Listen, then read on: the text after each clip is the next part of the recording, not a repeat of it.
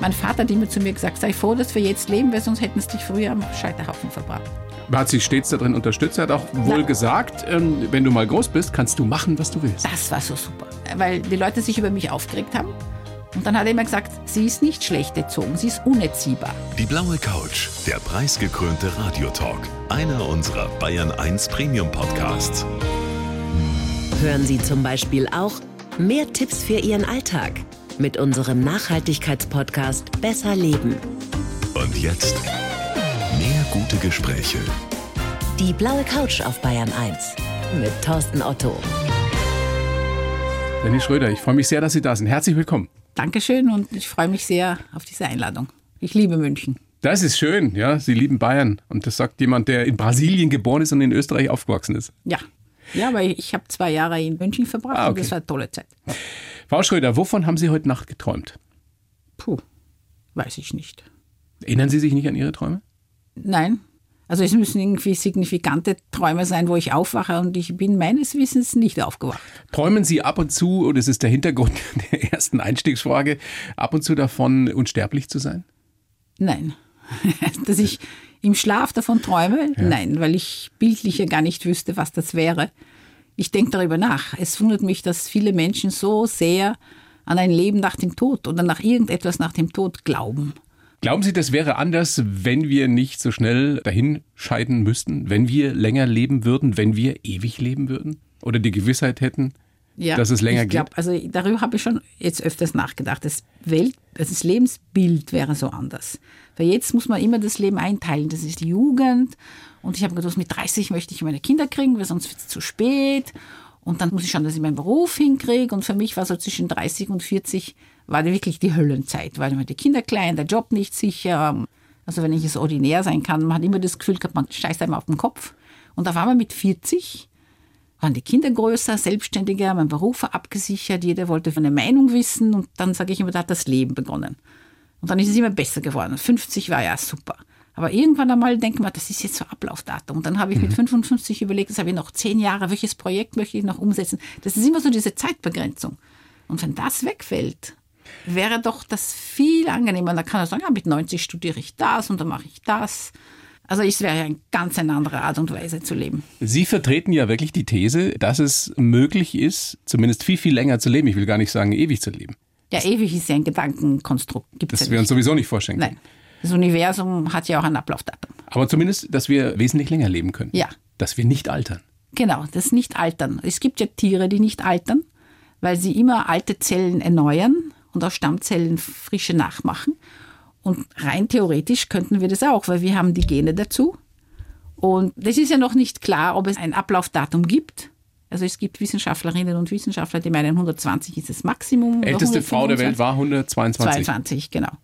Und ob es ein längeres Datum gibt oder nicht, da streiten sich, ob man das verschieben kann. Und Sie sagen oder Sie glauben, das wäre möglich vielleicht. Da glauben tue ich gar nichts, weil ich bin ja nicht gläubig, aber es gibt in Fischen oder in der Bierhefe, das ist für Bayern ja wichtig, Bierhefen, gibt es genetische Variationen, also Mutanten, die dann länger leben. Und das war ja eine wahnsinnige Entdeckung, dass man durch genetische Variation eine längere Lebensspanne haben kann. Also das ist schon ein sehr cooler Gedanke. Ich habe von einem Süßwasserpolypen gelesen in Ihrem Buch. Genau. Der Traum von der Unsterblichkeit. Hydra. Hydra, genau. Die altert nicht, auch wenn man ihr ein Glied abschneidet, wächst es nach. Und die alten Griechen haben es ja schon gekannt, so als Monster. Wenn man sie köpft, kommen zwei Köpfe. Also, Also sowas gibt's Die haben wirklich, auch ja. keine besonderen Gene. Die Gene haben wir auch. Die sind halt nur anders geschaltet. Unsere Probleme sind, dass die Zellen altern. Die vegetieren dahin und die sterben nicht. Weil eigentlich sollten alte Zellen sterben. Die alten Griechen haben schon unterschieden zwischen Apoptose, das ist der kontrollierte Tod, zum Beispiel auch im Herbst, wenn die Bäume die Blätter abwerfen, die Haut zwischen den Fingern. Und da gibt es ja viele Zellen, die in den kontrollierten Zelltod geschickt werden. Und dann gibt es die Nekrose, das ist der Tod durch Krankheit und Unfall. Und eigentlich sollten alte Zellen in die Apoptose gehen. Sie tun es aber nicht, weil was schief läuft. Die eine Frage oder das Spannende dran ist ja, wir alle träumen davon oder viele von uns träumen davon, dass wir älter werden, dass wir viel länger leben, weil wir Genau. auch alle so schreckliche Angst vor dem Tod haben und kommt was danach, kommt nichts danach. Aber trotzdem, wenn man sich das mal genauer überlegt, wäre es wirklich erstrebenswert, Nein. lange, lange, lange leben zu können? Für das Individuum glaube ich schon. Aber für den Planeten, für die Welt, Und die meisten, also ich habe ja kaum Menschen getroffen, wo ich sage, würdest du gern 150? Na, um Gottes Ja, Willen. eben. Horrorvorstellung, Horrorvorstellung. Aber die Vorstellung, die sie haben, dass sie immer älter werden und keine Lebensqualität haben. Ich glaube, Aber es geht nur darum, dass man nicht an den Tod denken muss. weil wir auf das fixiert sind. Wir haben ja ein, ein Bild, wie unser Leben abläuft. Und je älter man wird, heißt es immer, desto schneller vergeht die Zeit, hat meine Mutter immer gesagt. Ist das Und bei Ihnen nicht stimmt. so? Ja, schon. Also jetzt bin ich seit vier Jahren in Pension und diese vier Jahre sind jups. Also es geht schon immer alles schneller. Wie alt wollen Sie werden? Also ich würde gern so 300, 500 Jahre alt werden. Weil es so viel Neues noch zu entdecken gibt. Ja, also ist doch spannend, oder? Ja. Wie geht's wenn- weiter, was man alles noch tun kann? Wenn man neugierig ist. Ja, ich Wenn habe man jetzt, jung in der seit Birne ich in bleibt. Pension bin, wohne ich hier oben am Berg und habe sozusagen eine Firma, mache Heilkräuter, experimentiere mit allen möglichen Dingen herum.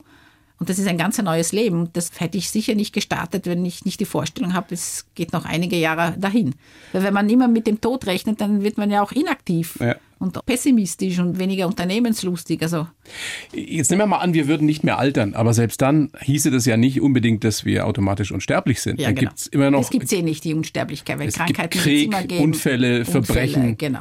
Auch die Hydra stirbt, weil sie aufgefressen wird. Hilft dir nicht viel. passiert ja uns jetzt eher selten, dass wir aufgefressen werden. Das ist eher selten. Menschen. Ja. Sie schreiben das in der Vorbemerkung Ihres Buchs Der Traum von der Unsterblichkeit. Glauben Sie, wir wären zufriedener, wenn wir wüssten, wir bleiben ganz, ganz lange jung? Die Unzufriedenheit ist ja auch ein starker Antrieb des Menschen. Ja, ich denke oft über die Leute nach, die unzufrieden sind. Ich bin immer ein sehr optimistischer Mensch und bin sehr zukunftsorientiert. Aber es gibt Leute, die immer raunzen. Ich habe einen Chef gehabt in Paris, also nach München bin ich nach Paris. Und der hat immer gesagt, er unterscheidet immer, ist es wichtig oder nicht wichtig. Und wenn man sein Leben immer bei so einer Frage überlebt, ist es eigentlich wichtig, das meiste ist vollkommen unwichtig, dann verpasse ich irgendwie keine Zeit zu überlegen, will ich ein Vanilleeis oder Erdbeereis. Ja, das ist ja Zeitverschwendung. Aber wenn es wichtig ist, muss man sich wirklich ein, eine Strategie ausdenken, wie man zu einer Entscheidungsfindung kommen kann. Völlig richtig. Der Traum von der Unsterblichkeit. Ein Kapitel handelt auch von Drogen für ein langes Leben. Die ist ja noch nicht auf dem Markt. Aber wenn es die gäbe, diese Verjüngungsdroge, würde was passieren mit uns Menschen? Das weiß man noch nicht. Die Hypothese wäre, dann nimmt man halt so eine Droge und ist dann wieder, ich weiß nicht wie viele Jahre jünger, weil die Jahre, man muss ja dann das Alter neu definieren. Aber es gibt ja nun nie, nicht nur sympathische Zeitgenossen wie Sie, sondern wenn Weiß man, wenn man sich ja auch mal vorstellt, also jeder wird wirklich so uralt. Und grantelt dahin. Und grantelt vor sich hin. Na, furchtbar. Weil diese Verjüngungsdroge ändert ja wahrscheinlich die Mentalität der Menschen nicht. Da bin ich mir nicht so sicher. Also wenn ich wüsste, es gäbe das, würde ich wahrscheinlich viel mehr Dinge anfangen oder das tun oder ja, vielleicht wären die Leute dann schon zufriedener. Weil es ist ja die Frage, wie wird der Mensch in Zukunft sein? Weil die Artificial Intelligence wird sehr viele Probleme lösen, die wir nicht intellektuell nicht schaffen, sehr viel Arbeit uns abnehmen. Und was macht dann der Mensch? Ja, wir sind dann praktisch so nutzlose Wesen. Aber ich finde das gar nicht schlimm. Also ich finde, wenn wir nutzlose Wesen sind, kann man ja uns alle möglichen Sachen ausdenken, was man tut. Ist so nutzlos, aber glücklich. Da muss man sich schon überlegen, was ist. Na schon. Also ich bin halt optimistisch. Und das Leben, aber da bin ich in Brasilien aufgewachsen und das ist, das ist wahrscheinlich meine brasilianische Imprägnierung, weil da ist ja wirklich die Situation schlimm. Ja, die Korruption, die Armut, die Kriminalität. Und trotzdem Aber sind die Menschen lebensfroh. unheimlich gut drauf. Ja. Ja, so wie Harald Junke schon gesagt hat. Keine Termine und immer leicht ein Sitzen. Das ist ein Unwill. Der eine oder die andere findet das vielleicht auch erstrebenswert. Trotzdem glaube ich, dass der Mensch schon, schon eine Aufgabe braucht, aber das ist ja nur ein anderes Thema. Also, kann er sich ja machen. ja, Drogen für ein langes Leben, da geht es dann unter anderem auch noch um NAD und Spermidin. Das wollen wir jetzt gar nicht irgendwie als noch näher aufdröseln, aber auch das tägliche Gläschen Rotwein Genau. mit Muss altem nicht Kä täglich sein, aber so ein Käse dazu. genau, Käse dazu. Ja. Und Kräuter wie Ginseng und Ginkgo, also was aus Ja. der chinesischen Ja, es gibt Medizin jetzt sehr kommt. viele Kräuter alter Medizin, die gegen verschiedene Krankheiten eingesetzt wurden. Und wenn Sie jetzt die moderne Wissenschaft anschauen, da finden Sie enorm viele interessante Artikel, die das ja auch testen. Und die meisten Medikamente sind ja aus Pflanzen isoliert. Ja, also die pflanzlichen Stoffe sind schon sehr toll. Und da gibt es viele spannende Dinge. Und die muss man halt lernen, wie man das für sich einsetzt. Da brauchen wir ja gar nicht nach China schauen. Hildegard von Bingen in, Genau. aus unserem Kulturraum hat das in ja auch schon gewusst vor vielen, vielen Jahren. Absolut, ja. Und die hat auch einige Elixiere, wo auch gezeigt wird, wie ihre Kräuterextrakte heutzutage, wie sie wirken. In der Schulmedizin wird das aber immer noch nicht wirklich ernst genommen, zumindest Das zum großen ist Teil. schade. Ich glaube, das kommt, dass die Heilkunde früher war in der Hand der Frauen in den Klöstern. Und dann kamen die Gelehrten, das waren die Männer, die haben miteinander nicht geredet. Und das ist schade. Also ich würde ja gern eine Brücke bauen. Grundsätzlich zwischen Männern und Frauen und zwischen Männern Wissenschaft. und Frauen, aber Wissenschaft und auch Kräuterkunde. Heilkunde, altes Wissen. Altes Wissen sozusagen testen lassen und schauen, was ist daran. Zehn Gebote zum ewigen Leben, so beschließen Sie Ihr Buch und da stehen altbekannte Sachen drin, aber auch Sachen, von denen ich noch nie gehört habe. Also Punkt eins: das Leben genießen und nicht aufs Ausatmen vergessen. Genau. Was meinen Sie damit? Ja, weil es fällt mir oft auf, wenn ich mit Leuten rede, die halten die Luft an. Die sind immer so angespannt. Und ich glaube, zu wenig atmen ist nicht gut. Ein Gläschen Rotwein haben wir schon erwähnt, mit reifen Käse genießen. Punkt drei: Bewegung, Bewegung, nochmals Ja, Bewegung. Bewegung ist sehr wichtig. Jeder versteht beim Muskel, wenn er sich nicht bewegt, dann Schrumpft er. schrumpft er. Und beim Gehirn ist es wahrscheinlich auch so, muss man auch trainieren. Und kaltes Wasser ist natürlich ein wichtiges. Vierter Punkt, ja. Kaltes Wasser trinken, duschen damit. Nein, duschen, genau, ins kalte Wasser gehen. Also ich tue eigentlich täglich, wenn ich dusche, mich immer kalt abduschen. Also da bin ich ein Fan vom Kneipp. Fünfter Punkt, Nikotinamid Ribosid einnehmen. Jetzt wird spannend. Was ist das und was macht es? Ein Problem im Alter für die Demenz, für Parkinson oder Alzheimer ist, dass die Mitochondrien, das sind die Kraftmaschinen in der Zelle, zu wenig Energie haben. Die Enzyme brauchen NAD, das ist ein Coenzym, Vitamin B3. Und man kriegt das nicht leicht in die Zellen hinein. Aber Nicotinamin Ribosid ist eine Vorstufe, die bis in die Hirnschranke durchbricht und ins Hirn geht. Da gibt es auch schon erste Studien und also bei uns im Labor, die Kollegen, die nehmen das jetzt alles. Also das wäre praktisch. Keine Nebenwirkungen.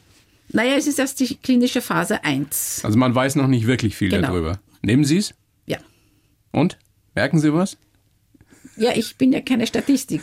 Es ist mir schon klar, aber es Das ist ist ein Mensch, das der es Problem. nimmt. Ja. Ich habe ja noch ein paar andere Mittelchen und es ist keine Kontrolle, wenn ich das mache. Ja, man braucht eine große Anzahl von Fällen mit Kontrollen, damit man eine wirkliche Aussage machen kann. Aber eine Statistik gibt es ja noch nicht über dieses Nein, Nikotinamid gibt's Ribosid. noch gar nicht. Also es nein. könnte Ich glaube, theoretisch es waren sein. 25 Probanden oder 50, es waren gar nicht so viele. Das gewesen. hat aber Also schon es was mit Glauben zu tun dann. Nein, das ist keine Frage des Glaubens. Nee, also wir haben, ja, wir haben ja keine Statistik drüber. Statistik aber noch nicht, aber man weiß schon, was es tut. Man weiß, dass es ins Gehirn geht, man weiß, dass es nicht giftig ist. Ja, und wir brauchen, das weiß man schon, dass man die Energie im Gehirn braucht. ja, absolut. Merkt man vor allem dann, wenn sie fehlt. Genau. Punkt, Punkt 6, häufiges Fasten. Ja. Weil das Also für dann noch ein Prozess, der heißt Gebote zum ewigen Leben, schreiben Sie. ja, Autof. Autophagie. Autophagie ist ein Prozess, der in den letzten 10, 15 Jahren ganz viel erforscht wird. Das ist eigentlich wie die Zelle den Müll wegräumt. Also wenn es zu wenig Material hat, kann es das alles, was irgendwie kaputt ist oder nicht mehr ordentlich gefaltet ist, wegräumen, die Energie davon gewinnen oder ausscheiden. Das ist die Reinigung, die wichtig ist. Das ist mein Problem, weil ich habe die Disziplin nicht. Ich Aber Sie, ja Sie fasten dann wirklich mal so eine, so eine Woche oder so? Nein, ich habe noch nie in meinem Leben gefastet. Aber Sie schreiben das doch häufiges Fasten. Also Sie halten sich aber nicht dran. Das sind die zehn Gebote, die gut wären, aber natürlich halte ich mich selber. Verstehe. Naja, ich muss ich sagen, ich bin nicht so diszipliniert, wenn es ums Essen geht. Wenn Punkt- so ein gutes Essen am Tisch steht, dann greife ich hin. Geht mir genauso. Punkt 7, Sirt Food oder Sirt Food. Essen, das unsere Sirtuine aktiviert. Genau, damit die richtigen Gene eingeschaltet sind und die richtigen ausgeschaltet sind. Und was ist das nun, äh, Sirt Food? Also was nehme ich da zu mir? Ja, das wäre auch wiederum der Rotwein, Käse, Heidelbeeren und die typischen gesunden Sachen. Punkt 8, sich mit glücklichen Menschen umgeben. Genau. Absolut. Keine Granteln. Ja, leicht ist das nicht immer. Ja, ja das, ist, das ist wichtig, weil ich gehe ja sehr viel spazieren mit Menschen und manchmal geht man mit jemandem spazieren, das ist lustig, man redet, man ist nachher richtig gut aufgelegt. Und dann gibt es Leute, die laden ihren Psychomüll auf einen ab und dann ist man nachher richtig fertig. Und die muss man wirklich meiden. Menschen, die einen wirklich Energieräuber. Energie räuben. Punkt 9, die Verjüngungsdroge Foxophir Genau. nehmen. Noch Die ist nicht, aber noch nicht zugelassen in Klammern. Also bleibt ein Gebot erstmal. Zehntens, Stammzelltherapie mit editierten Genen, um ewig jung zu bleiben. Ja, aber das ist auch noch Zukunftsmusik. Aber das kann man auch machen. Also natürlich, man könnte jetzt Stammzellen im Embryo ändern. Das wird aber momentan nicht gemacht, wird auch nicht gemacht. Da gibt es ein Moratorium. Aber wenn man dieses Experiment machen würde, dann muss man ja 100, 200 Jahre warten. Das heißt, wenn man jetzt ein Embryo editieren würde auf nicht altern, dann muss man ja 100 Jahre, 150, 200 warten. Aber Bringt wirklich uns dann relativ wenig. Das dauert zu lang. Ja. Aber man kann natürlich die Stammzellen, die man jetzt hat, weil unser Problem ist, auch wenn unsere alten Zellen sterben würden, je komplexer ein Organismus ist, desto mehr Stammzellen braucht er.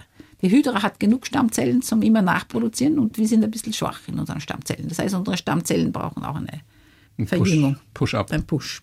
Aber da kenne ich mich nicht aus. Aber da wird sehr viel geforscht. Das ist nicht mein Gebiet. Glauben Sie, wir erleben das noch in unserer Lebensspanne, dass wir wesentlich älter werden? Also nicht nur nehme es 120, an, sondern vielleicht sogar 150? Was ich in meinen 40, 50 Jahren Wissenschaft jetzt mitbekommen habe, ist, dass die Entwicklung meistens viel schneller geht, als man annimmt. Ich werde nicht vergessen, im 82 gab es diese Gespräche in den Labors, dass wir das menschliche Genom sequenzieren. Und ich habe damals auch Gene sequenziert und habe überlegt, ich tue 14 Tage arbeiten, dann habe ich vielleicht 50 Basenpaare. Und die 3,3 Milliarden, wie viele Jahre muss man da dran arbeiten? Also das hat man überhaupt nicht. Ich dachte, nein, das mache ich sicher nicht. Und dann ist eben die Technologie so weitergegangen, dass es in 20 Jahren fertig war. Ja, die Technologie geht halt schneller. Und es braucht nur ein Meilenstein entdeckt werden, eine neue Entwicklung und dann geht es schlagartig. Also deswegen kann man das überhaupt nicht abschätzen. Aber da ich ein optimistischer Mensch bin, und es gibt jetzt auch eine neue Firma, altos.com, die ist in, in England und in Stanford, also überall in Japan auch. Das sind eben alte Wissenschaftler, die wirklich super sind und nur eben Anti-Aging forschen. um die Sehnsucht von uns Menschen irgendwann zu befriedigen, ja, aber ich finde Sterben schon irgendwie eine altern. Beleidigung, oder? Ja. Das ist eine Kränkung. Aber das waren schon die ersten Männer, die. Eigentlich ist es die ein typisch Religionen männlicher erfunden. Gedanke. Natürlich. Deswegen haben sie ja einen Gott erfunden nach ihrem Gottes Ebenbild und ihn als unendlich, unsterblich hingestellt. Ohne Anfang, ohne Ende. Wird es einen Unterschied machen, wenn es eine Göttin wäre? Dann wären sie weiblich. Das Ja, hat ja. der Platon schon gesagt. Wenn sie einer Kuh oder einem Esel die Aufgabe gegen Gott darzustellen, dann wird es Kuh oder Esel ähnlich sein. Deswegen finde ich ja, die, die sich Gott ausgedacht haben, da sieht man, wer es war. Ich finde das sehr Nichts. Genaues weiß man nicht. Wir wissen es nicht. Nein, eh nicht. Vielleicht sitzen wir ja dann irgendwie in 40, 50 Jahren nochmal zusammen. Genau. Sie dann mit knapp 120, 110. Ich werde jetzt 70. Ja, 40 Jahren, 110. Ich bin dann knapp 100. Und wir, wir äh, sehen dann aber, gucken aber voraus auf die nächsten 50 Jahre, weil wir wissen, wir werden mindestens 150, 160. Schöne Vorstellung. Wissen tun wir es nicht. Aber eine schöne vorstellen Vorstellung. kann man sich alles. Die Leute stellen sich ein Leben nach dem Tod vor. Also vorstellen, da gibt es keine, in unserer Fantasie sind keine Grenzen gelegt. Und das ist eben das Problem. Wir Menschen haben ja ein Problem, das unlösbar ist, weil wir Dinge denken können, die es nicht gibt. Ja, das können wir seit ungefähr 100.000 Oder zumindest Jahren. Dinge denken können, die wir nicht kennen. Ja, das ging ja auch noch. Wenn sie existieren, kann man sie ja dann finden. Aber Dinge, die es wirklich nicht gibt, kann man wissenschaftlich nicht untersuchen und kann sie nicht falsifizieren, nicht verifizieren und das ist unlösbar. Aber es gibt sicherlich Dinge zwischen Himmel und Erde, die man wissenschaftlich nicht belegen kann, die es aber trotzdem gibt. Oder? Derweil kann man sie nicht belegen. Warum soll man sie nicht einmal verstehen? Also ich bin eigentlich Gerade dagegen. jemand, der sich so zwischen Wissenschaft und Kräuterkunde und so changiert Ja. wie Sie. Natürlich gibt es viele Dinge, die uns noch nicht zugänglich sind. Aber warum soll es Dinge geben, die uns nie per Definition nicht zugänglich sein können? Ich wüsste nicht, was es sein könnte. Das begrenzte menschliche Gehirn. Ja, aber das entwickelt sich auch weiter und das Wissen entwickelt. Das kann schon sein. Die einen sagen so, die anderen so. Naja, es ist ja interessant, dass unter Physikern gibt es mehr Gläubige als unter Biologen. Ja. Unter Biologen gibt es überhaupt keine Gläubige. Aber bei den Physikern, glaube ich, sind es 4 Prozent. Und nur weil es Dinge gibt, die wir nicht verstehen, dann irgendwie raussagen, dass es da irgendwie ein Wesen gibt, was intelligenter ist und das irgendwie, oder was, das, ist, das wird ja immer weniger. Je mehr wir wissen, würde dieses etwas ja immer weniger werden. Also als Wissenslücke würde ich sowas nicht. Ja, das Problem ist, wie Sie schon gesagt haben, also dass das, der Tod ist eine Beleidigung und auch Ja. das, unser begrenztes Gehirn, weil es uns einfach nicht vorstellbar ist, dass es Dinge gibt, die wir uns jetzt noch nicht oder die wir uns nicht erklären können. Ja, aber es soll ja dann einmal erforscht werden und dann überlegen Sie, was wir heute alles wissen, was wir vor 100 Jahren nicht wussten. Oder was wir vor zehn Jahren nicht Oder wussten. vor 10 Jahren. Geht ja immer schneller, habe Ja. ich mir sagen lassen. Und mich stört, dass es die meisten Leute nicht, als es keine Bringschuld ist. Zum Beispiel gab es in Österreich 1997 ja ein Volksbegehren pro kontra Gentechnik. Das ist ja für mich ein No-Go. Wie können Leute entscheiden pro oder kontra Gentechnik, wenn sie nicht wissen, was ein Gen ist? Also ich fand das einfach, auch jetzt mit der Corona, mit der Impfung, mRNA, das gibt, also die Aufklärung. Aber das ist doch, das ist doch naiv, Frau Schröder. Das also ist wie, nicht naiv. Wie können Menschen wählen gehen, wenn sie nicht wissen, was Demokratie ist? Das dürfen sie ja auch. Das ist ja nun mal ein Grundrecht. Ja. Das ist ein Grundrecht. Ich, ich finde es auch richtig, dass sie wählen gehen. Aber da sollen sie sich erkundigen. Und das Problem in Europa ist, dass man die Technik sagt, die Technik ist schlecht und man schaut die Produkte nicht an. Man soll eigentlich die Produkte der Gentechnik anschauen, ist das gut oder schlecht, will ich das, will ich das nicht. Aber nicht der Weg dorthin. Ah, da habe ich immer meine Probleme. Ein weites Feld. Das sehen Sie natürlich aus Ja, Ihrer ja. wissenschaftlichen Sicht anders. Ja, aber welchen Dann können wir ja, wenn wir jetzt anfangen, über Atomenergie und Atomkraft und so weiter Ja, genau, nachzudenken. aber in Österreich gehört Naturwissenschaften nicht zur Bildung. Bildung sind Geisteswissenschaften, Geschichte, Religion, Literatur. Man muss wissen, wer welche Oper geschrieben hat. Aber wie eine Klospülung funktioniert oder was ein Gen ist, das gehört nicht zur Bildung. Und das, finde müsste ich, es das aber. Ist, Ja. Absolut. Aber in Deutschland ist es besser. Naja. In Frankreich auch. Man sieht ja bei der Aufnahmsprüfung für die Medizin in Österreich, dass die deutschen Frauen besser abschneiden als die österreichischen früher, weil sie aber- mehr Naturwissenschaften wissen. wenn man sich unsere Kinder anschaut, ich glaube, äh, was habe ich jetzt wieder gelesen, waren nie so schlecht in den Grundrechenarten wie, wie zur Zeit. Wenn man das nicht übt, gell? auch das Auswendiglernen wird nicht mehr geübt. Nee. Dabei wäre das, glaube ich, schon wichtig. Das ist aus der Mode gekommen. Dafür kommt anderes in die Mode. Bildung würde ich definieren als eine Fähigkeit zwischen Glauben und Wissen unterscheiden zu können. Ja? Also das glaube ich, wenn man das eh nicht weiß. Aber das möchte, man kann ja glauben, was man will und was einem gefällt. Aber beim Wissen ist anstrengend. Das muss man immer in Frage stellen, da ist man sich nie sicher. Es verändert sich. Es verändert sich ständig. Das ist ja äh, aber das alles immanent. verändert sich. Etwas, was sich nicht verändert, Frau Schröder, es ist ein großes Vergnügen, dass Sie da sind. Mit Ihnen könnte man, glaube ich, Tage, Nächte lang diskutieren, sich unterhalten. Ich habe für Sie, wie für jeden Gast, einen äh, Lebenslauf geschrieben. ja. Es stets Usus in dieser kleinen Show. Den gebe ich Ihnen jetzt. Ja. Sie lesen den bitte so vor und sagen mir dann danach, ob das totaler Quatsch ist oder ob Sie den so unterschreiben können. Bitteschön. Nachher. Ja, Zuerst ganz vorlesen. genau. Ich heiße René Schröder und bin eine wilde Mischung aus Kräuterhexe und Wissenschaftlerin. Viele Jahre habe ich als Molekularbiologin am Schreibtisch und im Labor versucht zu verstehen, wie das Leben funktioniert. Seit einiger Zeit habe ich meine Leidenschaft fürs Landleben entdeckt und beschäftige mich intensiv mit dem Traum von der Unsterblichkeit. Geprägt hat mich meine Kindheit in Brasilien, besonders die Lebensfreude und Offenheit der Menschen dort. Ganz wichtig ist bis heute auch der Glaube an mich selbst den mir mein Vater gegeben hat. Deshalb setze ich mich stark für Frauen und ihre Rechte ein. Gläserne Decken darf es nicht mehr geben. Ansonsten bin ich eine Fünffach-Oma, die immer in Bewegung ist und das Ausatmen hoffentlich noch lange nicht vergisst. Hm, im Prinzip passt es schon. Aber ich beschäftige mich nicht wirklich vom Traum mit der Unsterblichkeit, ich beschäftige mich mit der Kraft der Kräuter. Ja, ja, schon, aber so heißt Nein, ja Ihr habe- Buch. Ja, der schon, Traum das von der Buch. Unsterblichkeit haben aber Sie ja ich habe drüber das Buch geschrieben. in und zwei Monaten geschrieben, aber seit vier Jahren beschäftige ich mich mit meiner Firma, mache Salben und alle möglichen spannenden Dinge und was in den verschiedenen Kräutern drinnen ist, mache auch Weinelixiere. Das muss ich Ihnen erzählen. Haben wir noch Zeit? Ja, Wir haben jede Menge Zeit. Nur zum Beispiel, ich suche den stinkenden Storchenschnabel. Ich habe ja 20 Hektar Wiesen, Ja. die wilde Auf Wiesen Ihrem sind. Hof, Auf 1100 meinem Meter Hof, Höhe auf im 1100 Salzburger. Land, ja. Genau. Finde keinen, finde nur den Waldstorchenschnabel. Dann denke ich mir, jetzt muss ich in die Datenbank, die Wissenschaftlichen suchen, ob der irgendwas kann. Und dann finde ich ein Paper von einer isländischen Gruppe, die findet im Waldstorchenschnabel ein Stoff, das heißt Furokumarin, das inhibiert den Abbau von Acetylcholin. Und Acetylcholin ist der Neurotransmitter, der bei Alzheimer weniger wird. Und das ist jetzt ein Mittel, wird wahrscheinlich patentiert, gegen Alzheimer. Das heißt, in diesem Kraut gibt es etwas, was den Abbau von diesem Neurotransmitter verhindert. Was wirklich Alzheimer-Kranken helfen könnte, Genau, oder auch gesunden. Ich habe mir so ein Elixier gemacht. vorzubeugen. Genau, und ich habe auch Jiaogulan drinnen. Das ist das Kraut des Lebens, das ist ein chinesische, chinesisches Unkraut. Da hat eine Pharmafirma sehr viel mehr Ginsengoide drinnen entdeckt als in Ginseng. Und ich habe so einen Memo-Wein, nenne ich ihn. Das ist ein Rotwein mit Rezepten aller Hildegard von Bingen zur Vorbereitung. Da habe ich Storchenschnabel drinnen und dieses Jiaogulan und das trinke ich am Abend ein Stamperl.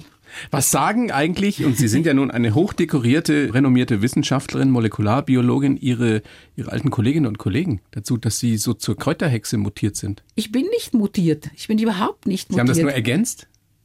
ja, ich habe das eine Ergänzung. Ich meine, Aber finden, einmal, die das, die finden die das gut oder sagen die, was ist mit ihr los? Das weiß ich nicht, das haben sie mir nicht gesagt. Viele kommen mich besuchen und kaufen auch meine Salben und Seifen Ja. und gibt ja viele spannende Dinge. Und wenn man nicht dran glaubt und die Kräuter sagt, ich trinke mal einen Sensenblättertee, der wirst schon wissen, wie er mir wirkt oder nicht. Wieso, was macht der? Durchfall. ja. Ja, das will man ja nun nicht Nein, unbedingt. Nein, ist ja keine aber- erwünschte Wirkung. Aber ja. wenn man sagt, genau, die haben schon Wirkungs- und die sind teilweise auch giftig. Ich mache das wirklich wissenschaftlich, ich möchte es betonen. Ich nehme nicht irgendwelche esoterischen Dinge. Verstehe das schon. Ja, ich schaue Aber in der Schulwissenschaft ist natürlich die Skepsis gegenüber sowas oder in der F- Das Pharmaindustrie. ist die Schulindustrie. Die Pharmaindustrie hatte die meisten Produkte aus den Pflanzen. Ich habe auch ein wissenschaftliches Projekt, das ich mache mit einem Kollegen. Die Firma heißt Akribes und wir suchen nach Stoffen gegen nicht heilende Wunden für Diabetes. Weil diese haben so ein Sekret, der so giftig ist, dass die Hautzellen nicht mehr wachsen können. Und die suchen nach Kräuterextrakten, die dieses Sekret neutralisieren. Da habe ich schon jede Menge gefunden. Ja, das heißt, es wird wahrscheinlich irgendwann einmal ein Medikament entwickelt gegen nicht heilende Wunden. Das heißt, es ist tatsächlich wissenschaftliche Arbeit, die Sie da leisten, Absolut. aber eben nicht mehr im Labor und am Oh ja. Schreibtisch, sondern Im Labor. Ich habe ein eigenes Labor altes- auf Ihrem Hof. Weil mein Nachfolger wollte neue Möbel. Ich habe die alten, meine alten Labormöbel stehen jetzt am Berg. Ich habe wirklich ein Kräuterlabor. Sie, Und Sie, da, da, ja, eine Kräuterküche haben Sie da auch. eine Ne? Kräuterküche. Wir nennen es auch Kräuterküche. Und Sie haben einen monatlichen Kräuterhexen-Stammtisch. Ja. Sie sagen ja selbst von sich, also es ist ja nicht Ja. ein Zitat von mir, sondern äh, Ja, ja. von Ihnen. Aber ich finde es so komisch, dass alle. Hexen was Negatives Nein, nein, es- überhaupt nicht. Aber es hat was. Es ist ein Hinhörer auf jeden Fall. Ich Absolut. will das gar nicht werten, aber es ist Naja, ein Hinhörer. Aber die ganzen Hexengeschichten für Kinder sind die Hexen so böse. Dabei waren die Hexen wissende Frauen, die sich den Männern nicht unterworfen haben. Und gesagt, boah, Und die deshalb verbrannt worden sind früher. Zum Beispiel. Mein Vater hat immer zu mir gesagt, sei froh, dass wir jetzt leben, weil sonst hätten sie dich früher am Scheiterhaufen verbrannt. Das hat er mir sehr oft gesagt. Mein Vater hat mir nicht den Glauben an mich selbst gegeben. Das ist der einzige Satz, wo ich ein bisschen ein Problem habe. Aber hat sie stets darin unterstützt. Er hat auch wohl Na. gesagt, wenn du mal groß bist, kannst du machen, was du willst. Das war so super, weil die Leute sich über mich aufgeregt haben. Und dann hat er immer gesagt, sie ist nicht schlecht erzogen, sie ist unerziehbar. Und das hat mich so geärgert. Was heißt, ich bin unerziehbar? Ja, aber das heißt, er hat mich einfach sein lassen, wie ich bin. Und wenn ich ihn um Rat gefragt habe, hat er immer gesagt, wenn du mich fragst, so machst du, wie du denkst. Und dann denke ich mir, boah, der ist einfach zu faul, mir einen Rat zu geben. Aber da musste ich nachdenken, was will ich denn? Wie denke ich eigentlich? So Aber waren er Sie als kleines Mädchen schon. Ja. Dass Sie immer versucht haben, Ihren eigenen Weg zu finden. Ihre Ja. eigene Sicht der Dinge. Ich habe mich oft geärgert. Also in Brasilien sind ja wirklich Armut und Reichtum so nebeneinander. Das hat mich wirklich, ich war in einer katholischen Schule und da ist auch viel gemacht worden. Da gab es auch die Klassen, wo die Reichen waren und im Nebengebäude waren die Klassen für die armen Kinder. Das hat mich schon wahnsinnig gestört, dass das getrennt ist. Ja, also warum müssen die armen Kinder in der Holzbaracke in die Klasse und können nicht in die schöne Klasse, wo wir sind? Das hat mich wirklich gestört. 14 Jahre lang Ja, haben Sie in Brasilien gelebt. ja. Nur Portugiesisch gesprochen. Und Luxemburgisch. Zu Hause haben wir Luxemburgisch gesprochen. Und dann kommen Sie mit 14, Nach Bruck und Amour. Kulturschock. Nein. Und was ich nicht verstanden habe, alle haben gesagt, das arme Mädchen kommt von Brasilien nach Bruck. Und mir hat es in Bruck sehr gut gefallen. Also ich war ein bisschen eine Spätentwicklerin. Also mit 13, 14 war eine Freundin, die wollten alle nur einen Verlobten und heiraten. Und Sie waren noch ein Kind. Ich war total kindlich, sehr lang. Und in der Steiermark haben die Buben mit Fetzen herumgeschmissen und wir sind Radl gefahren und Eislaufen gefahren und ich habe Skifahren gelernt. Ist für mich, in meinem Ambiente war ich besser in der, in, und dann war es mir in Österreich so gut gefallen in den 60er Jahren, dass es eben nicht diese Reichen und diese Armen gab. Und diese Gelassenheit, diese Lebensfreude, die Sie in Brasilien erlebt hatten, Ja. haben Sie die importiert nach Österreich in die Steiermark? Wobei in der Steiermark ist auch, die Leute sind auch relativ entspannt. Ja, sind auch eher locker. Mein Vater hat immer gesagt, dass die Mineros, also wo wir gelebt haben in Minas Gerais, und die Steirer sehr ähnlich sind. Alle, die die Eisen schmelzen. Ich bin ja mit Eisenschmelzen aufgewachsen. Das war das höchste der Gefühle, war die Chemie Eisenschmelzen. Je nachdem, welche Spurenelemente drinnen waren, fließt es anders. Also und dann haben wir gedacht, Chemie ist eh das, was ich studieren will, aber die Chemie der Lebensvorgänge ist schon noch mal super spannend. Wann wussten Sie das? Dass Sie Molekularbiologin werden wollten? Naja, ich habe mit Chemie angefangen, weil auch mein Vater gesagt hat, du kannst so lange studieren, bis ich in Pension gehe. Und dann habe ich mir die längsten Studien ausgesucht. Das war Elektrotechnik, wollte ich nicht. Das war mein Vater und Chemie. Und dann habe ich mal mit Chemie angefangen. Und dann kam das Studium der Biochemie, wie ich im zweiten Semester war.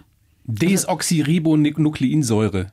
Das ist also das, was bei mir noch hängen geblieben ist. Das ist ein bisschen wenig. Ja, das ist ein bisschen wenig, gebe ich zu. Aber es ist ja auch etwas, womit Sie sich äh, sehr intensiv beschäftigt haben, mit, mit, Mit der, der RNA. Ribonukleinsäure, Ja, mit der RNA. Ja, ich habe in den, also das Thema, was mich Die aktive Form des Gens. Genau. Also was mich interessiert hat, war, warum ist die Bienenkönigin wie eine Bienenkönigin und die Arbeiterin wie eine Arbeiterin, obwohl sie die gleiche DNA haben? Warum ist eine Hautzelle eine Hautzelle und eine Muskelzelle eine Muskelzelle, wenn sie die gleiche DNA haben? Und das war natürlich damals noch schwer zugänglich. Und dann habe ich ein anderes Werkzeug gefunden, die Bierhefe. Die Bierhefe kann sich teilen oder sie kann ruhen und Sporen bilden. Ja? Und ich habe dann geschaut, welche Gene sind ein- und ausgeschaltet beim Wachstum oder beim Ruhen. Und damals gab es unheimlich wenige Gene, die schon bekannt waren. Und um zu wissen, ob ein Gen eingeschaltet ist, muss man RNA isolieren. Wenn die RNA da ist, dann weiß man, das Gen ist eingeschaltet, ist keine RNA, dann ist ausgeschaltet. Und ich habe 78 angefangen, RNA-Moleküle zu isolieren. Deswegen bin ich auch nach München gekommen. Da war der Professor Schwein auf der Genetik und Mikrobiologie. Die haben diese Technologie schon gehabt. Also RNA zu isolieren, das war ja sehr instabil. Wenn man nicht sauber gearbeitet, war die RNA weg, bevor man sie überhaupt in der Hand hatte. Unsere Haut ist auch voll Enzyme, die RNA abbauen, weil es ja Viren gibt, die RNAs haben. Also das ist ein, ein Schutzmechanismus. Wissen wir spätestens jetzt seit der Pandemie, seit der RNA-Impfung. Ja. Äh, HIV ist ja auch ein RNA-Virus. Das war Anfang der 80er Jahre. Da habe ich auch immer den Leuten erzählt, wie das funktioniert. Und es hat niemand interessiert. Es gibt ja in Wien oder gab, leider ist, gibt es nicht mehr den Live-Ball. Das war ein Ball, mhm. wo gesammelt wurde für HIV-Forschung. Also ist um, um AIDS gegangen. Und ich bin mit, der, mit Andrea, sind wir als RNA verkleidet, zum Ball gegangen. Es hat kein Mensch interessiert. Sagt, schauen Sie, das, das Virus besteht aus dieser RNA. Das hat niemand interessiert. Und jetzt kommt SARS, interessiert noch immer nur wegen der Impfung, weil da eine mRNA ist, interessiert es alle. Das ist schon witzig, wo die Menschen dann ein Interesse haben. Aber das führt bei Ihnen ja nicht dazu, dass Sie frustriert sind oder dass Sie ein negatives Menschenbild Nein. entwickeln, sondern Nein. Sie bleiben Optimistin. Ja, es ist mir wirklich ein Bedürfnis, den Leuten zu erklären, wie Dinge funktionieren. Also angefangen hat es eben damals in den 90er Jahren bei diesem Volksbegehren für die Gentechnik. Da ist einem Pfarrer aufgefallen, während einer Diskussion, wenn ich mich eingeladen habe, dass die Leute mir gegenüber nicht aggressiv werden, aber gegen anderen Wissenschaftler, die da vorne sitzen und was erklären, werden sie unheimlich aggressiv.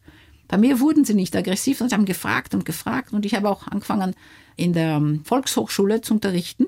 Und dann war eine Vorlesung für eine Stunde angesagt, die hat dann vier Stunden gedauert, weil die gefragt, gefragt, gefragt, gefragt haben. Was ist die Erklärung dafür? Warum ist es bei Ihnen anders als bei anderen äh, Professoren? Vielleicht, weil ich den Zugang wahrscheinlich, wie ich mit den Menschen umgehe. Also ich mag auch nicht dieses Gehabe, Doktor, Frau Professor oder hier. Ich finde, das ist so trennend. Ich mag das nicht. Das ist, das ist in Österreich ja witzig, dass diese Titel. Aber in Österreich ist ja jeder Professor, oder?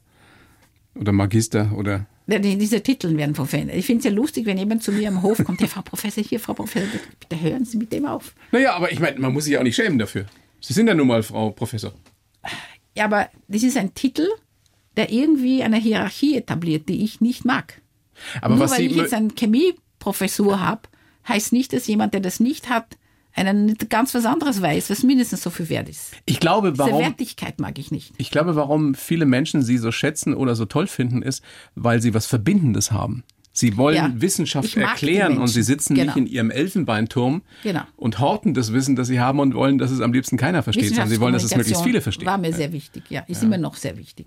Und jetzt deswegen mag ich auch, wenn Sie sagen, die Kräuter, warum ist das jetzt so negativ? Diese Brücke möchte ich hinstellen. Also die Pflanzen haben so tolle Wirkstoffe, es ist natürlich anstrengend. Man muss immer alles kontrollieren und nachschauen und, und aber es ist so viel zu entdecken. Und das ist ja ein, ein Reichtum. Wenn wir, wenn wir Sie schon da haben, Frau Schröder, ich habe so viele, so viele Fragen noch an Sie. Wir haben über die Hydra, also ein mehr oder weniger unsterbliches Tier oder ein Tier, das nicht altert, schon gesprochen, diesen kleinen Süßwasserpolyp. Ist es wirklich theoretisch denkbar, dass man den Neandertaler wieder aufstehen lassen kann? Ja. Das ist auch eine Frage, mit der Sie sich beschäftigen. Ja, also das finde ich ja lustig. Das ist für mich ich tue mit den Leuten auch gern so spielen, sie ein bisschen reizen. Ja. Wenn wir wirklich schuld dran sind, dass der Neandertaler ausgestorben ist, ich meine, es ist ja der Nobelpreis jetzt für Svante Pebo für das Sequenzieren des Genoms, die Technik ist da. Ja, also es, es, es gibt ja auch die Firma Kolossal, die den Wollmammut auferstehen lässt. Und das wird passieren, 2027. 2027 soll es. Wird es wieder Mammuts, soll es wieder Mammuts, Mammuts geben, geben. Oben an der Tundra, weil sie das als, als Umwelt Projekt sehen, um die Tundra grün zu halten. Ich weiß, da, da kenne ich mich nicht aus. Aber es ist schon ein bisschen spooky, oder? Absolut spooky. Aber Und schauen Sie Jurassic Park an. Das hat ja auch alle begeistert, die Idee. Na ja, klar. Ja, also. Faszination des da. Grauens letztendlich. Warum Grauens? Naja, diese der Tyrannosaurus Rex ist ja wohl das grauenhafteste Tier, das man ja, sich. Das, was man sich vorstellen kann, ja. So. Da Und bin der, ich. der Neandertaler ist wahrscheinlich weniger gefährlich. Aber Ja, ist das eine Vorstellung, die Ihnen Spaß macht, dass der wieder rumläuft? Nein, das ist mir egal. Aber ich möchte gerne die Menschen dazu bringen, dass sie darüber nachdenken, dass es möglich ist. Ja, wer ist der Neandertaler? Warum ist er ausgestorben? Und jetzt wissen wir, dass wir uns mit ihm gepaart haben. Die Europäer, die haben Neandertaler-Gene. Und ich habe zum Beispiel natürlich meine DNA testen lassen, drei verschiedenen Firmen, weil jedes Experiment muss man dreimal machen. Da habe ich bekommen, ich habe ein Neandertal-Merkmal, dass ich nach Schokolade essen nicht niese. Denke ich mir, was? Dass ich nach Schokolade essen nicht niese. Gibt es Leute, die niesen, wenn sie Schokolade essen? Weiß ich nicht. Vor allem der Neandertaler hat nie Schokolade gegessen. Kakao gab es ja da nicht, oder? Also ich bin der Sache noch nicht nachgegangen, was da los ist, was das eigentlich ist. Aber wir haben einfach, wir Europäer, doch einiges an, vom Neandertaler in uns. Aber warum nicht? Weil die meisten Spezies, da gibt es ja viele. Es gibt viele Hunde, viele Insekten, viele Schlangen, viele alles. Aber wir Menschen sind allein. Alle anderen unserer Spezies von der anderen Gattung, die sind weg. Ja, der Erectus ist weg, sind alle ausgestorben, nur wir sind jetzt übrig geblieben. Wir sind eigentlich allein. Und Herrn Darwin können wir auch nicht mehr fragen. Kann man auch nicht mehr fragen. Aber zum Beispiel, wie ist oft die Evolution passiert? Es ist ja oft bestimmte Merkmale unter bestimmten Selektionsdruck an einem Ort, ein anderes Merkmal an einem anderen Ort. Ja, sind verschiedene Merkmale entstanden und die haben sich dann gekreuzt. Und da sind wieder neue Formen gefunden. Und jetzt, wenn wir allein sind, wird nicht mehr viel Neues entstehen am Menschen, Ja, aber mit wem sollten wir uns äh, kreuzen in Zukunft? weil es niemand mehr gibt. Ja, eben. Was heißt das für die Zukunft? Ja, wenn wir vielleicht den Neandertaler wieder auferstehen lassen und vielleicht andere auch. Ja, ich verstehe zu wenig von der Evolution des Menschen, aber die Evolution wird sicher langsamer gehen.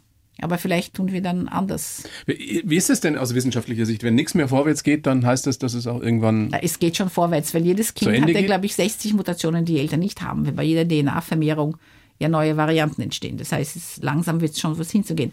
Aber wenn dann wieder ein Selektionsdruck kommt, zum Beispiel die Pest, war ein enormer Selektionsdruck für die Europäer.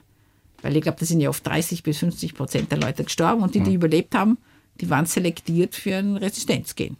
Ja, aber sowas wünschen wir uns ja nicht unbedingt. Nein, absolut nicht. Aber Selektionsdruck, ja, ich wüsste nicht was. Krieg? Das ist nicht so toll. Nein, das ist alles nicht toll, was, äh, was da so am Horizont Ja. aufscheint. Nein, eh nicht. Wären wir dann auch wieder schnell bei der Atomkraft. Ja, ja, aber ich finde zum Beispiel, ich habe ja schon ein Oder Glück bei dem, was man mit Atomkraft machen kann. Hab, wann ich gelebt habe. Also meine Generation Frauen haben ja die beste Zeit überhaupt gehabt. Also in den 60er Jahren war alles so optimistisch. Es wird alles viel besser.